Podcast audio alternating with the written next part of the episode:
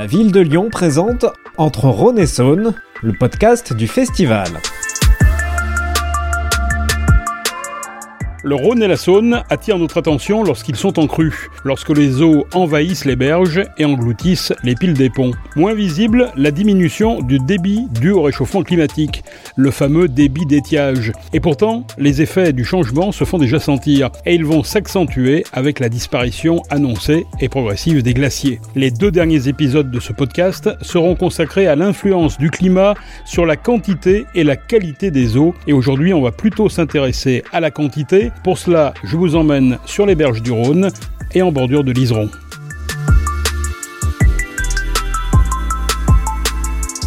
Bonjour, je m'appelle Gérald Bouchon, je suis journaliste et producteur de podcasts inspirants. Planté sur les berges du Rhône, en face du confluent, l'agence de l'eau Rhône Méditerranée Corse, cette agence de l'État, vient de réaliser une étude très intéressante sur les effets du réchauffement climatique. Bonjour, je suis Laurent Roy, directeur général de l'agence de l'eau Rhône Méditerranée Corse. L'agence de l'eau, c'est un établissement public de l'État dont la vocation est d'accompagner toutes les actions qui vont dans le sens du bon état des eaux dans toutes ses composantes, c'est-à-dire à la fois la qualité de l'eau, lutter contre la pollution, la quantité d'eau, économiser l'eau, veiller à une gestion la plus équilibrée possible de la ressource en eau dans un contexte où avec le changement climatique cette ressource est de plus en plus tendue, mais aussi le bon état des eaux, c'est aussi le bon état, le bon fonctionnement des milieux euh, aquatiques, des milieux humides, bref, le bon état écologique. Quel est justement l'impact de ce changement climatique aujourd'hui sur l'eau dans notre région? Déjà, il fait plus chaud l'été. Ça veut dire que ça s'évapore plus, les plantes évapotranspirent plus, donc à ressource en eau équivalente, il en part une plus grande quantité dans l'atmosphère, donc cette eau est moins disponible. En plus, on n'est pas à ressource en eau équivalente. La pluviométrie a tendance à se concentrer sur des épisodes pluvieux violents, qui d'ailleurs peuvent faire des dégâts. Hein. Donc des épisodes pluvieux violents où l'eau tombe en grande quantité, ruisselle, s'évacue, et donc peu disponible aussi. Et à l'inverse, des périodes de sécheresse plus longues, plus fréquentes, plus intenses, où là, on a tendance à manquer d'eau. On peut y ajouter la diminution tendancielle de l'enneigement hivernal, alors que la neige, c'est bien pratique pour Lyon.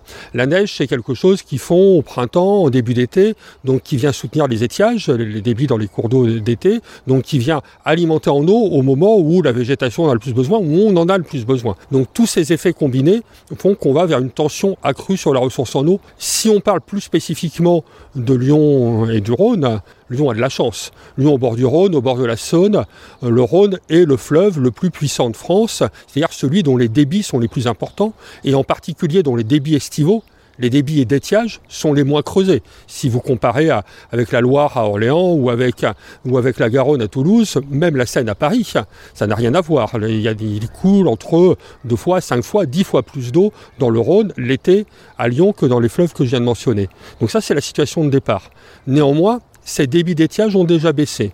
Ils ont déjà baissé d'une petite quinzaine de pourcents euh, depuis la période pré-changement climatique, donc depuis les années 80, qu'on peut s'attendre à une vingtaine de pourcents de baisse supplémentaire en moyenne pour les débits estivaux du Rhône à échéance 2050. Donc ça veut dire qu'en tout, le Rhône, en moyenne, aura perdu 30% de débit entre 1980 et 2050. Donc la nécessité, c'est qu'il faut s'adapter. Parce que le Rhône, il est utilisé pour un très grand nombre d'usages. Il sert pour l'eau potable.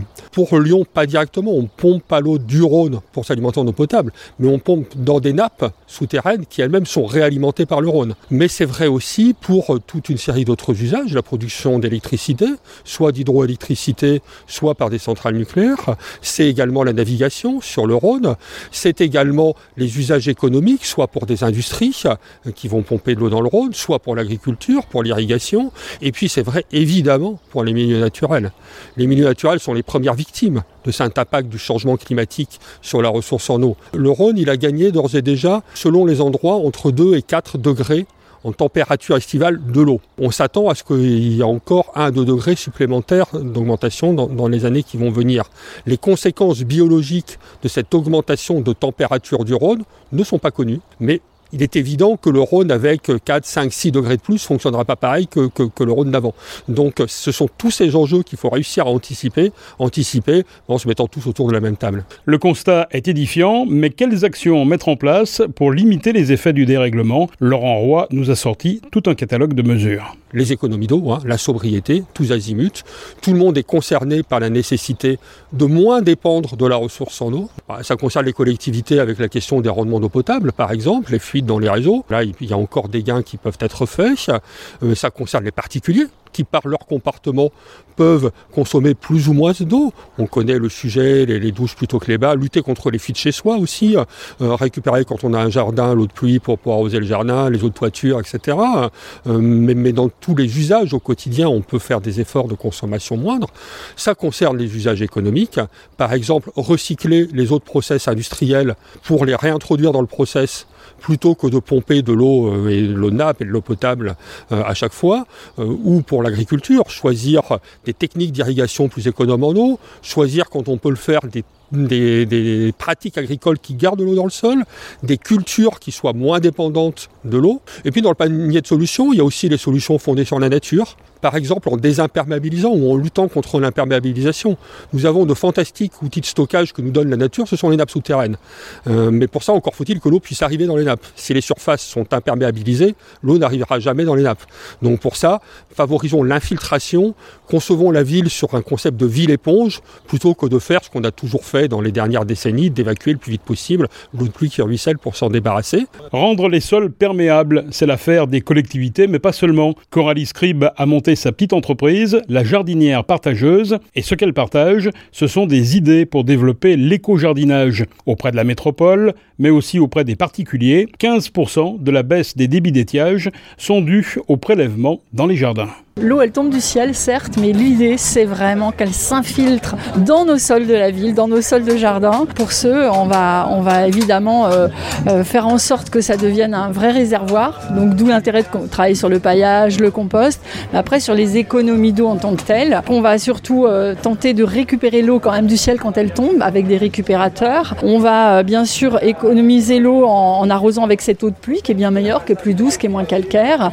Et puis, on va retourner à des gestes de bon sens, j'ai envie de dire, qui consistent à arroser le matin et le soir à la fraîche, d'arroser avec parcimonie quand la plante a soif et en fonction de ses besoins. On va aujourd'hui choisir des plantes adaptées à des économies d'eau, c'est-à-dire des plantes qui demandent beaucoup moins d'eau par rapport à d'autres, des plantes économes euh, qui vont être plus méditerranéennes sans doute et surtout qui vont être pour l'essentiel des plantes vivaces, c'est-à-dire qui s'installent dans le jardin plusieurs années, qui vont avoir le temps de s'installer donc d'avoir un système racinaire qui va aller puiser l'eau là où on ne l'attend pas.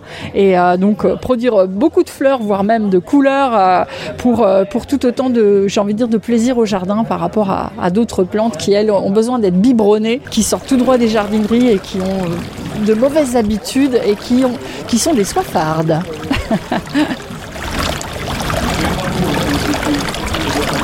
L'Iseron est une rivière qui prend sa source à Iseron, dans le sud-ouest lyonnais, et qui se jette dans le Rhône au sud de Lyon, à Oulin. Un cours d'eau tristement rendu célèbre par ses crues. En 2003, on dénombrait 700 sinistrés à Oulin, Sainte-Foy-les-Lyons ou Francheville. Mais ces dernières années, le cours d'eau est réputé plutôt pour ses assecs.